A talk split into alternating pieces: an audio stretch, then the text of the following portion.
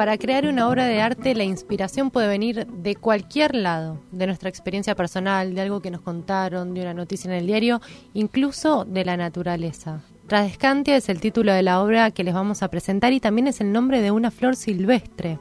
Hoy estamos comunicados con Claudia Valente, magíster en Tecnología y Estética de las Artes Electrónicas, docente e investigadora de esta misma maestría de nuestra universidad y creadora junto a su, a su equipo de esta pieza que ha alcanzado el primer premio del concurso Arcitec. Buenos días Claudia, Mercedes y Pedro te saludan. Buen día, Buenos días, ¿qué tal? Bien, bienvenida, estás en un tref. Tradescantia, esta, esta flor silvestre, ¿qué le llamó la atención de, de esta planta para querer transmitirlo en una obra de arte? Bueno, en realidad parte de una experiencia sensible muy simple, estar en el fondo de mi jardín y ver que a pesar de todo, a pesar de todas las dificultades que pueden haber, eh, las flores silvestres siempre siguen renaciendo, ¿sí? Y ofreciendo esa perfección mínima y humilde, eh, porque no son valorizadas ni por el mercado, digamos, ni, ni tanto por las personas. Y a partir de esa observación, ponerme a investigar y encontrar que flores pequeñas del fondo de mi jardín en realidad tienen funciones científicas, ¿sí? Eh, de pronto, Tradescantia es una flor que todos deben conocer, pequeñita, de tres pétalos, blanca en algunos casos, porque hay muchas variables, hay otras que tienen flores eh, rosadas y hojas violetas, eh, son unas flores capaces de cambiar de color en una de sus partes frente a la toxicidad del aire. Cuando el aire se vuelve eh, cancerígeno, ¿sí? genotóxico para el humano, ellas mutan eh, una, una fracción del azul al magenta y están siendo utilizadas científicamente justamente para detectar esa toxicidad del aire. Mm. De alguna forma entonces dialogan con nosotros. Y si nosotros queremos, sí, sí. En realidad es todo un sistema. Trabajo eh, a partir de las artes electrónicas, profundizo cada vez más la idea de sistema en la obra. Y eso se proyecta en el entendimiento de nuestro entorno. Por supuesto que el humano está inscripto en un sistema vital. Y de alguna manera la obra trata de revelar esa situación. ¿Y cómo fue la transposición de la naturaleza de esta flor de tres pétalos que tiene esta reacción ante, ante los efectos, ante la contaminación, en una pieza electrónica? ¿Cuál fue ese traspaso de la naturaleza a, a lo creado por el ser humano? Claro, lo que buscamos es producir una, una instalación mecatrónica, así con mecánica, electrónica y mapping, en la que se vea como una, una maquinaria vital. Y entonces generar una, una especie de flor que no, no es fiel absolutamente a lo que uno percibe visualmente, sino fiel a su estructura de comportamiento, y en ella vamos a proyectar un video mapping. Y el video mapping de pronto completa un poco esta reflexión y esta propuesta para el espectador, porque vamos a tomar eh, videos registros de comportamientos, de conductas de humanos, de pronto de las, las fuerzas antidisturbios policiales contra las multitudes, o los comportamientos de los pájaros volando organizadamente, y vamos a analizar esas geometrías que se producen eh, por medio de análisis de la imagen para proyectarla sobre la flor y así invitar al espectador a pensar sobre los comportamientos y la naturaleza y este sistema vital que nos incluye a todos. Cuando te referías a la perfección de esta flor silvestre, em, en sus detalles sobre todo, ¿lo, hacías refiriéndote a, su geometría?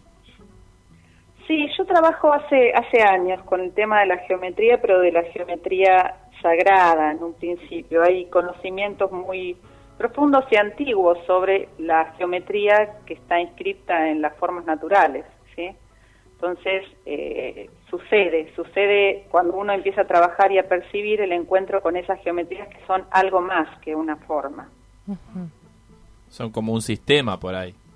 Mira, por ejemplo, te doy, te doy un ejemplo. Yo partí de trabajar eh, con la observación directa de la flor, eh, y empezar a hacer y, e investigaciones desplegados en papel para llegar a producir esta máquina de la flor y al mismo tiempo Juan López Coronel, el diseñador 3D, el diseñador industrial que está en el proyecto, desarrolló el mismo pétalo a partir de ecuaciones eh, y algoritmos y llegó a una solución muy similar, ¿sí? Eh, de pronto hay eh, geometrías inscritas en la naturaleza que son una perfección absoluta y que por supuesto tienen que ver con el funcionamiento de la naturaleza. Y desarrollaron entonces esta flor mecánica sobre la cual van a proyectar estas imágenes. ¿A eso te referís con el video mapping, la proyección sobre un cuerpo? Claro, exactamente. Entonces, la instalación que estamos construyendo está compuesta por este estudio ¿sí? de las conductas humanas, animales, naturales y las geometrías que describen en los comportamientos colectivos y la estructura de la flor que es capaz de detectar la contaminación y avisar cuando estamos en problemas. ¿sí? Es como un, un, diálogo entre esos dos elementos. Y con este proyecto ustedes ganaron, eh, se llevaron el primer premio del curso, del concurso Arcitec. ¿Qué significa para, para vos y para el equipo de trabajo haber alcanzado este premio? Mira, eh, uno cuando cuando estudia artes o cuando produce es que tiene metas y, calcula que tener un primer premio es una cosa importante. Y la verdad es que uno llega a una instancia como esta después de mucho trabajo, claro. De muchos proyectos y por ahí este proyecto es de alguna manera eh, el resultado de todos los proyectos anteriores. Y yo te digo que hace 10 años estaba estudiando con comunidades originarias, residentes acá en el conurbano, el tema de los mapas corporales femeninos y su coincidencia con el cosmos, eso estaba atravesado por la geometría, yo en ese momento no sabía que iba a llegar a esta mirada ni a esta situación. Entonces, por ahí, si bien el primer premio es una un logro, un logro social en el sentido de que uno se instala en, en circuitos y en vínculos en los que quiere estar, eh, son el resultado del trabajo y en general uno trabaja todo ese trayecto con fe en la idea de uno, ¿no? Con una apuesta a, lo que uno piensa, siente, eh, absolutamente a ciegas, porque uno no sabe a dónde va a llegar, ni quién lo va a querer ver, ni si vas a ser premiado, y uno apuesta igual a uno mismo.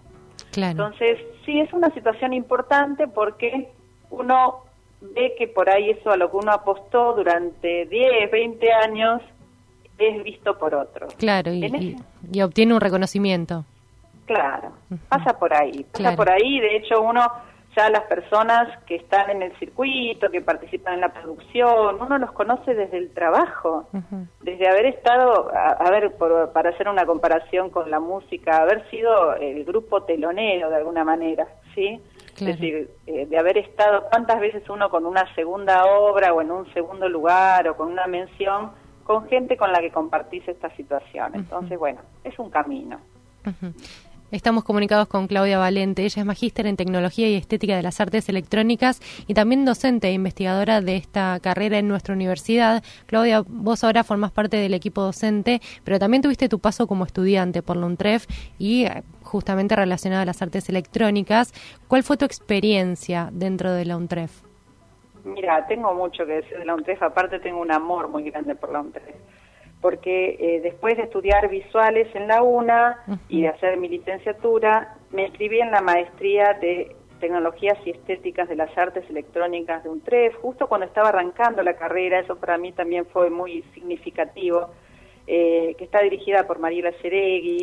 Y bueno, la maestría tiene mucho que ver, porque la maestría está, está diseñada de un modo que te conecta con el mundo de la producción.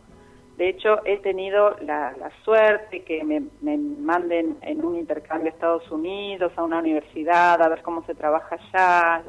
Eh, cantidad de, situaciones parten de la maestría y de la UNTREF. ¿sí? Entonces, es, yo diría que es una universidad que te enseña a poner tu hacer en el mundo. Porque aparte te, te, ayuda a hacerlo, si es una universidad que, que subvenciona proyectos, subvenciona muestras, eh, entonces realmente creo que es un puente, no solo es una carrera, es un puente al mundo la universidad. Y bueno, Claudia, vamos a poder disfrutar entonces de tu obra a partir del 4 de abril en el Cultural San Martín, donde se van a exponer todas las obras y dispositivos de este premio. No, en mayo, en mayo. Ah, en mayo, en mayo, en mayo. Sí, por favor. Del 4 al 20 de mayo de 2018 en el Cultural San Martín. Allí van a estar todas las obras expuestas.